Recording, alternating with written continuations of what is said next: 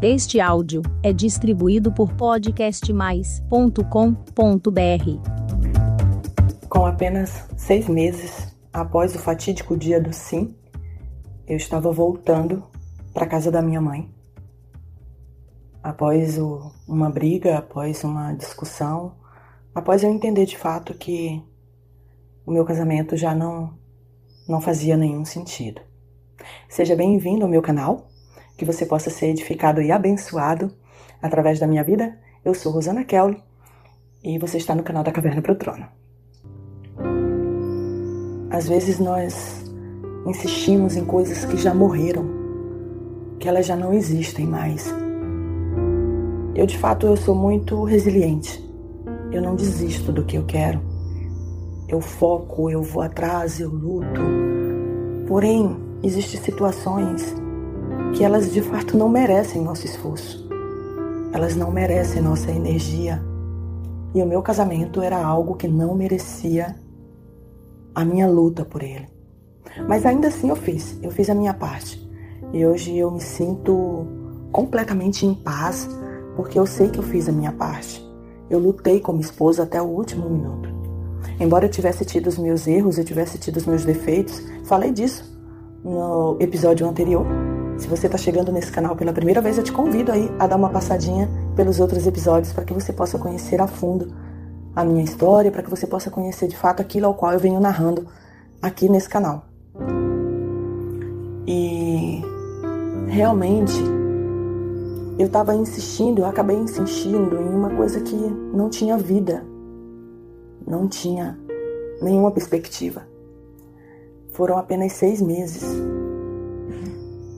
Após seis meses, aquilo desmoronou de vez e eu estava mais uma vez dentro de uma caverna. Mais uma vez eu estava vivendo uma profunda escuridão. Era uma mistura de, de sentimentos de vergonha das pessoas, vergonha da sociedade, vergonha da minha família, vergonha de assumir que eu fui precipitada em ter aceitado aquele casamento eu realmente estava pagando preço por aquilo que eu tinha dito para minha mãe um dia antes do casamento. Se não der certo, separa. Mas não é tão fácil assim. Se não der certo, separa. Tem uma consequência disso. Tem um preço a se pagar por isso. E naquele momento eu, de fato, estava vivendo de novo um ciclo de tristeza, de abandono, de frustração, e que eu iria precisar de novamente um tempo para me recuperar mas que certamente eu iria recuperar. Passado alguns meses desse acontecimento, eu vi que as coisas estavam bem difíceis. Eu não estava trabalhando, eu estava desempregada, o casamento tinha acabado. E mais uma vez eu queria fugir daquela situação, eu queria mudar aquela situação, eu queria buscar algo novo. E foi quando eu retornei para São Paulo. Eu voltei para São Paulo Após dois anos no Maranhão, foi o tempo que durou essa temporada, e eu pensei: São Paulo já me recebeu uma vez, São Paulo pode me receber novamente. Arrumei minhas malas, era tudo que eu tinha. Eram, as, eram, eram os meus pertences pessoais. Eram as minhas roupas, eram os meus livros, eram as minhas coisas. Engraçado que nessa época a minha vida inteira ela se resumia em uma mala grande laranja e uma, uma outra mala menor e algumas coisas pequenas. Era tudo o que eu tinha. Com 30 anos de idade era tudo o que eu tinha. Eu voltei para São Paulo no final de 2013 e fui morar com meu irmão.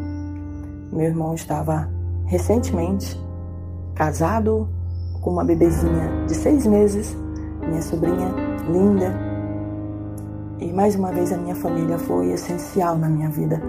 Graças a Deus nós somos muitos irmãos, devido meu pai ter casado algumas vezes, nós somos vários irmãos, ao todo nós somos sete, ao qual nós sabemos e conhecemos, e todos nós somos muito acolhedores uns com os outros nós ajudamos uns aos outros, nós somos muito unidos, somos muito enlaçados de amor um pelo outro. E eu voltei para casa do meu irmão e quando eu cheguei em São Paulo, Eu estava completamente destruída. É difícil de dizer se eu estava. Como que eu estava naquela época? Se eu estava pior quando eu saí de São Paulo ou se eu estava pior quando eu voltei para São Paulo. É bem difícil de dizer de fato qual momento era o pior para mim. Mas eu cheguei bem detonada, bem detonada, bem abatida. Eu lembro que quando as minhas amigas me viram, minhas minha, a Suzana, que é minha amiga de infância, algumas outras minhas amigas bem próximas, quando elas me viram, eu lembro que a minha cunhada, eu lembro exatamente da frase que uma das minhas cunhadas me falou. Ela falou: Nossa, você tá tão triste que você tá irreconhecível. Você não é mais a mesma pessoa. E realmente eu não era. Eu tava cansada. Eu tava cansada. Eu tava cansada de lutar, eu tava cansada de buscar. Eu tava cansada de querer coisas que não aconteciam. Eu tava cansada de caminhar e não chegar em lugar nenhum. Eu tava cansada de andar em círculos. Eu tava cansada de ser abandonada. Eu tava cansada de ser decepcionada. Cansada era a palavra ao qual eu estava.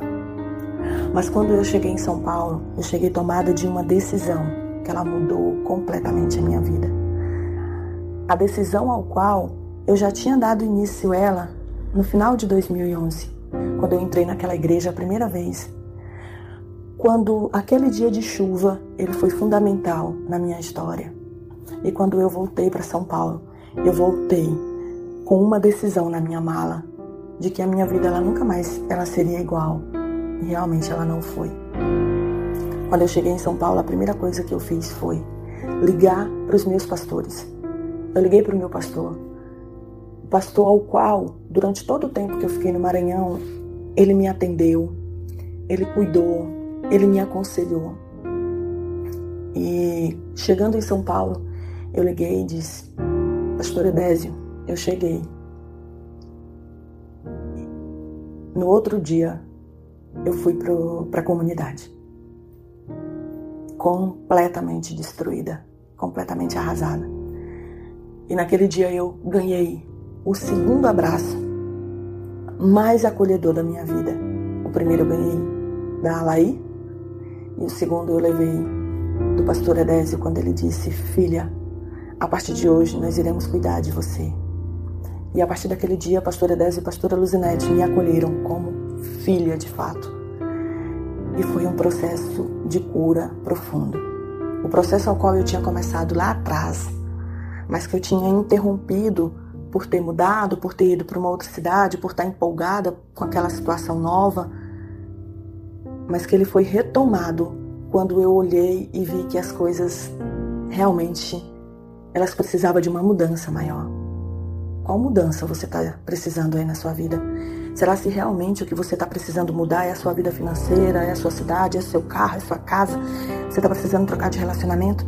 Ou será se realmente o que você está precisando mudar é os seus sentimentos internos, é a sua mente, é curar a sua alma, é buscar um espírito que realmente esteja fortalecido para que você tenha forças para seguir em frente?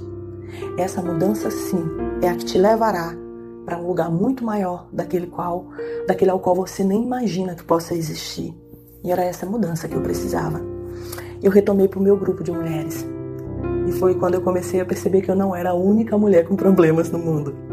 Que existiam dezenas mais ali, pertinho de mim, que estavam tão machucadas como eu, que estavam tão feridas como eu, que estavam tão destruídas como eu, cada uma com sua história, cada uma com o seu grau de sofrimento maior ou menor mas tinha um lugar onde as pessoas falavam a mesma língua que eu.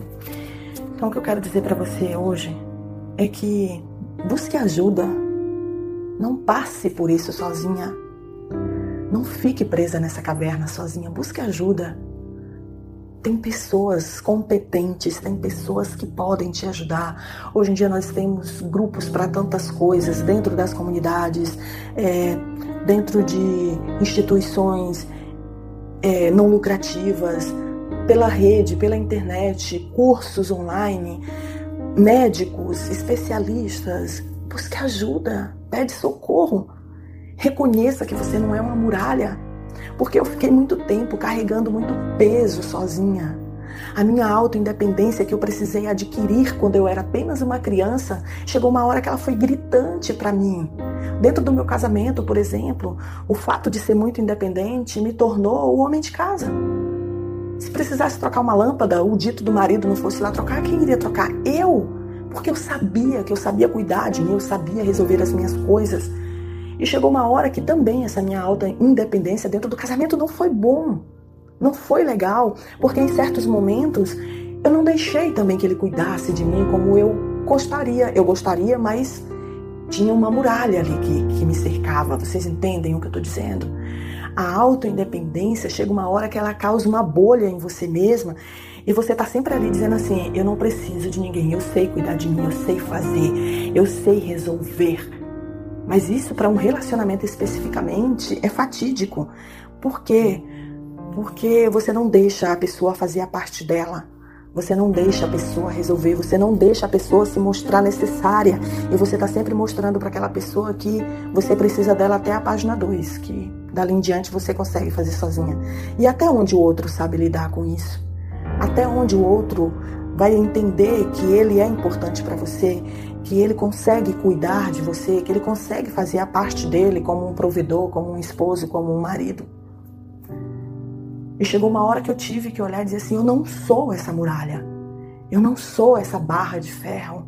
Eu preciso de cuidados, eu preciso de ajuda, eu preciso me curvar diante de mim mesma e reconhecer que eu tenho meus momentos de fragilidade, que eu tenho meus momentos de fraqueza. E esse momento ele foi exatamente específico para isso.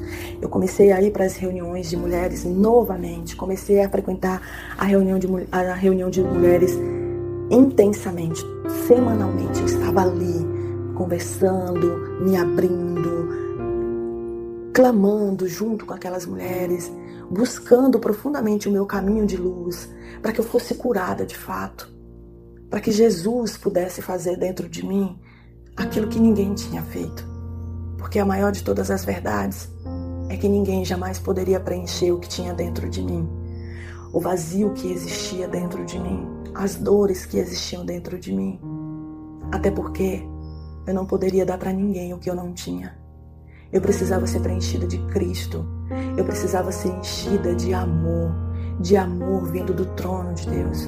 Eu precisava assim ser preenchida por Jesus Cristo. O meu remédio se chamava Jesus Cristo. Meu marido se chamava Jesus Cristo. O meu emprego se chamava Jesus Cristo. Eu precisava da luz que vinha dele para que eu pudesse entender todo o meu processo de vida, para que eu pudesse entender que eu era dependente daquela luz para fazer absolutamente tudo e que eu não poderia sair da presença dela nunca mais. Porque no dia que eu saísse eu morreria. No dia que eu deixasse que aquela luz que me levantava, que me animava, que me saciava, que no dia que aquela luz ela não brilhasse mais ao ponto de me alimentar, eu não seria mais absolutamente nada. E eu fui sendo invadida, lavada, inundada naquele processo de cura, naquele processo de renovo, onde eu tinha pessoas ali cuidando, me alimentando, me alimentando de quê? De amor, de carinho, de cuidado. Os dias foram passando e eu fui me fortalecendo, eu fui criando relacionamentos novos, eu fui conhecendo as pessoas e fui limpando as minhas feridas, fui sarando as minhas dores, para que eu pudesse enfrentar o que estava por vir. Afinal de contas, eu estava recomeçando. E sabe como que eu estava recomeçando? Do zero, sem absolutamente nada. Aliás, lembra da minha mala laranja e uma outra mala e uns outros pertences? Era tudo que eu tinha naquele momento e nada mais. Mas eu te conto essa história no próximo episódio. Que você possa ser abençoado e edificado. Se inscreva no meu canal. Fique com a gente aqui no canal da Caverna para o Trono. Até a próxima. Beijo no coração.